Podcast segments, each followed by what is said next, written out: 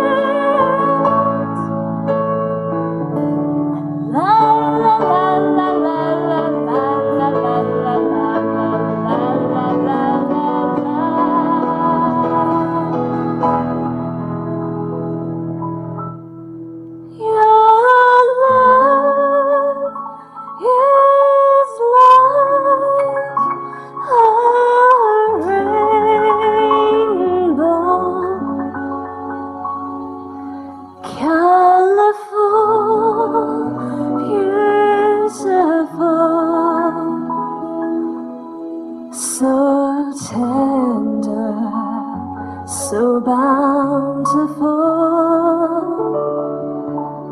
romantic, most personal.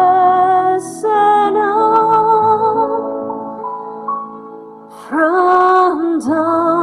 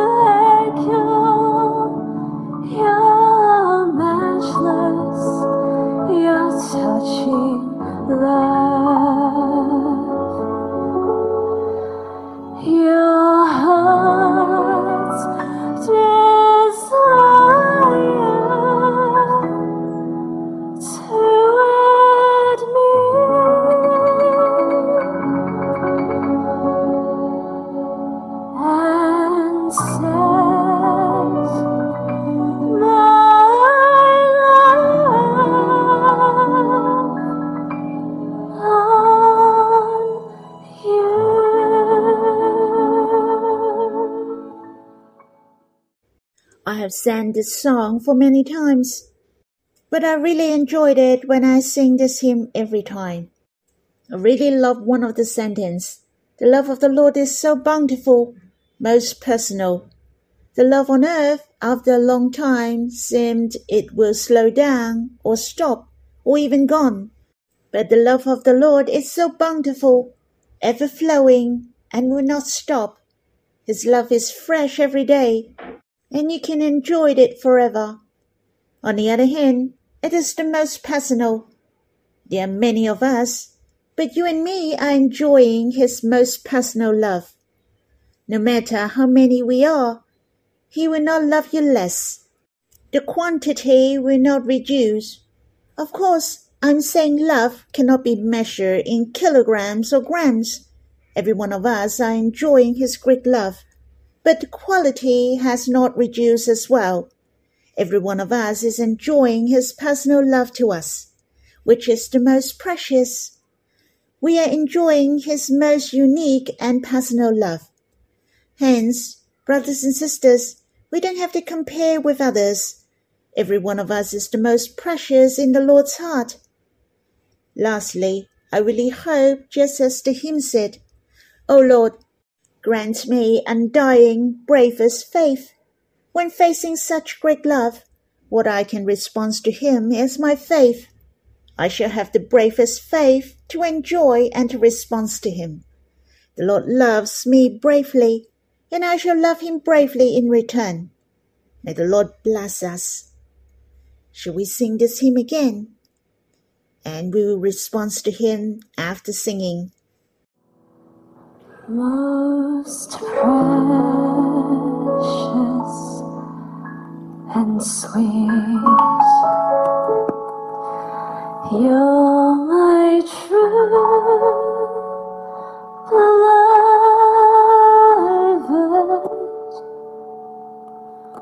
For your love dream you committed yourself for your love.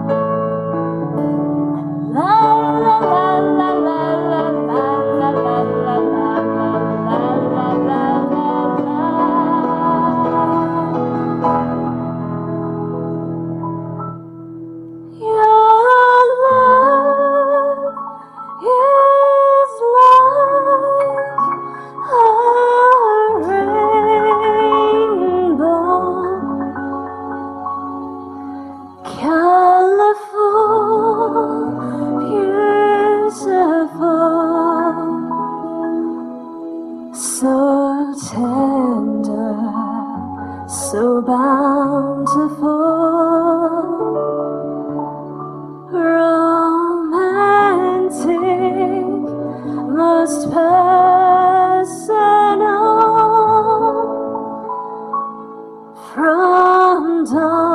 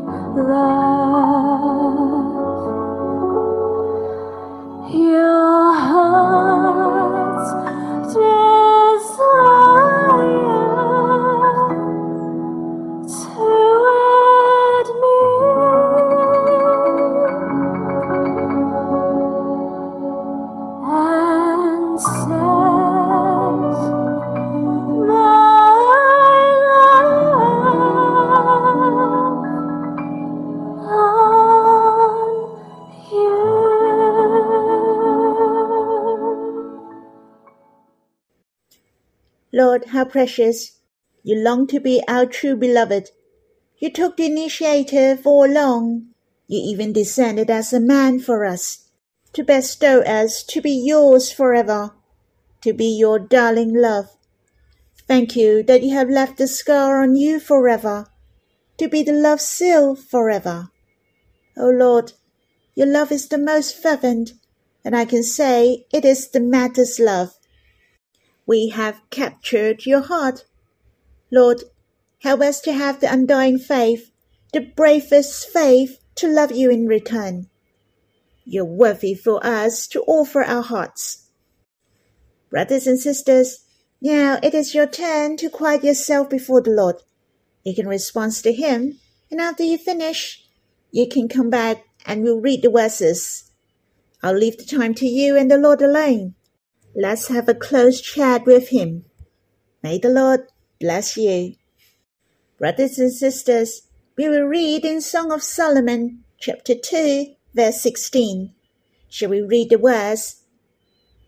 My beloved is mine, and I am his.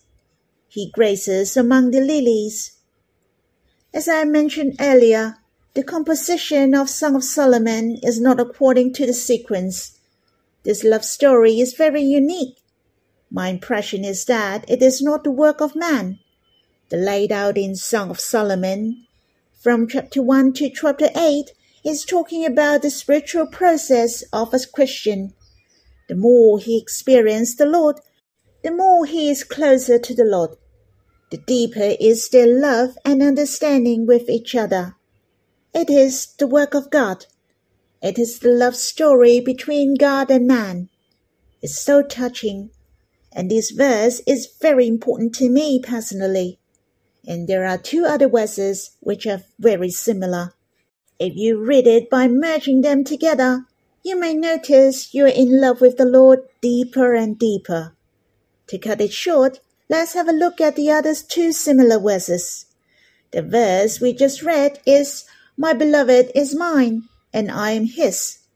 And the other one is in chapter 6, verse 3.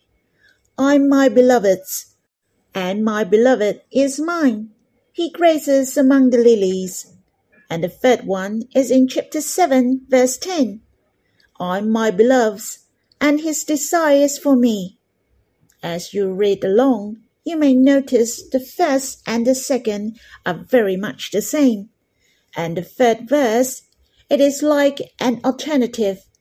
In fact, our relationships with the Lord is not only we belong to each other, and we have different level of understanding. This verse is my beloved is mine, and I'm his. First of all, it has highlight the beloved is mine. The beloved is belong to me. And a second time, I'm my beloved's. She addressed she's belonged to her beloved first. Obviously, it is similar, but we can tell who is the host and who is the guest. The position has been swapped the darling has emphasized the beloved is belonged to her. Hence, my beloved is mine. But on this second time, which is in chapter 6, verse 3, I'm my beloved's, and my beloved is mine. So she has mentioned her beloved twice continually. So the beloved was accentuated. My beloved is mine, and I'm his. She has the insight of seeing that she is belong to the beloved as well. She is self-centered no more. And here it comes to chapter 7 verse 10. This Christians keeps growing. This is not talking about their relationship of belonging to each other. She has gained a deeper understanding. She proclaimed the deep affection of her beloved to her. It's true, the more we experience the Lord, the more we understand His heart to us. And I will share with you what I have learned from these verses later on. What I like to say is our relationship with the Lord can grow in depth. We can experience Him unceasingly. There is a beginning in the process of belonging to each other. Yet there is no end. What I had gone through is just the same as this Christian in of Solomon. I don't know much about the Lord to start with. When I look back, seemed it started off with me being self-centered, but my heart was captured by the Lord gradually. Then I found the Lord was the one who took the first initiative. I understand more the depth of the Lord's heart, and I enjoy more his desire to me. When I was a young believer, I understood the Lord who offered his life for me. It was so sweet and warm to draw near the Lord initially. I realized I was so blessed. Not only the Lord gave me life, and I became a new creation. The Lord belonged to me, and it was very precious. So this was my first stage. The beloved is mine. Then I started to respond to his great love. For example, I have a fervent heart to draw near the Lord, reading the Bible and joining the meeting. Even I hope I can serve the Lord and offer myself to Him. So I can say, I am His. I found I was loved by the Lord, so I have to respond to Him. I shall serve Him and satisfy Him. All in all, I shall do this and that. The beloved is mine, and I am His. Is it the same to you? That was your first stage of belonged to each other with the Lord? It was for me. Truly, there are different level of belonging to each other.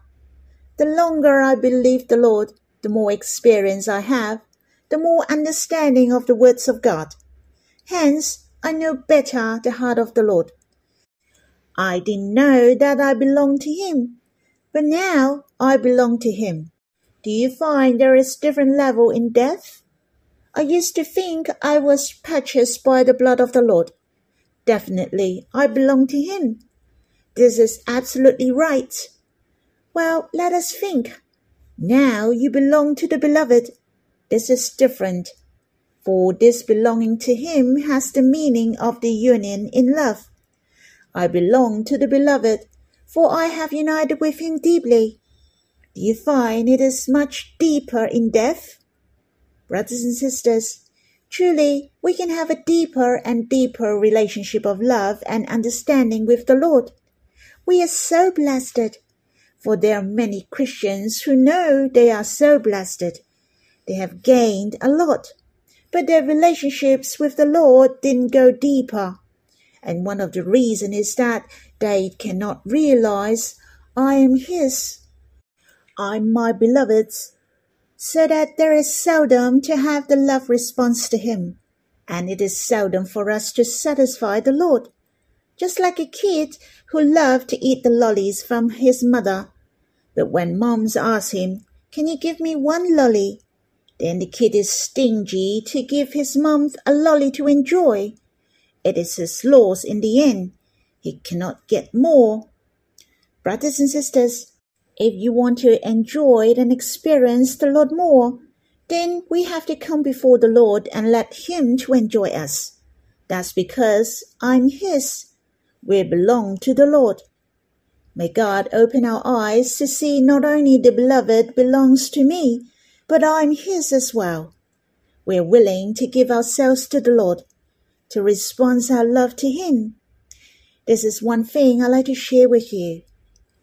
Every one of us will have the improvement in the stage of experience the Lord. We always have rooms for improvement. And don't you worry, every one of us can have the deepest personal relationship with the Lord. You don't have to admire others. The beloved is yours, and you are his. You and I shall enjoy the most distinctive and personal relationship of belonging to each other. But don't just get the beloved is mine, but I'm not his. This verse is the response of the darling to the beloved's calling of love. Do you remember the verses we read earlier? Arise, my love, my beautiful one, and come away. The beloved declare his love, affection, and his pursuing to the darling and the darling was so willing to follow her beloved. I had a feeling when I read this verse. The beloved committed the darling to keep the vineyard.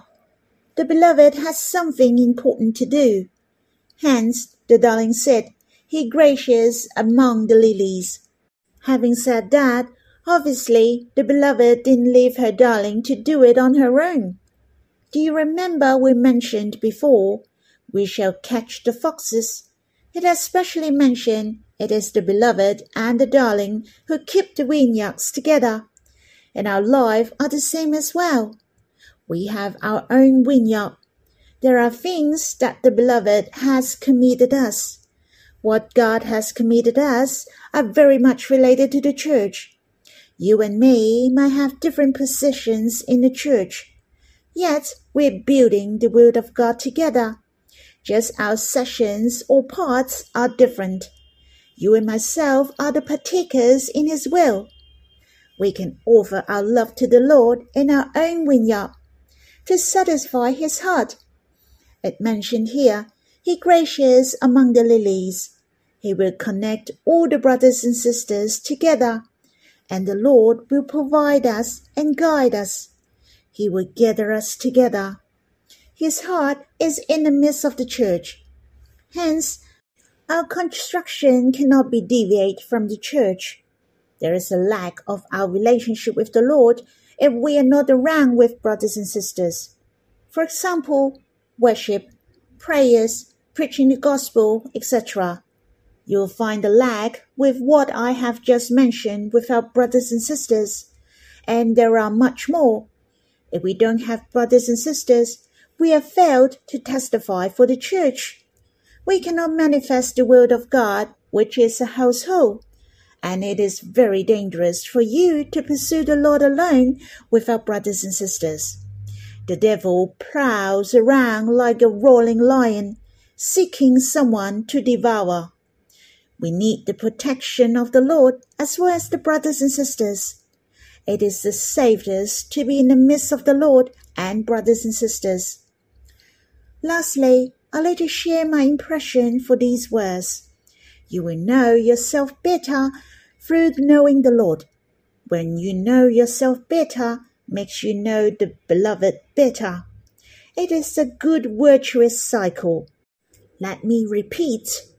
The more you know the Lord, the more you know yourself.